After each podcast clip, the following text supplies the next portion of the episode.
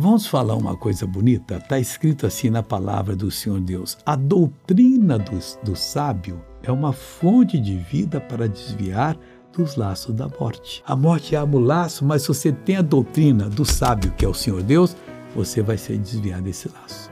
Eu oro agora e digo, Pai, toca nessa pessoa. Pai, cura essa pessoa. Liberta. Senhor, eu creio naquilo que o Senhor diz. Eu estou abençoando-a em nome de Jesus. E você diz obrigado, Pai. E amém.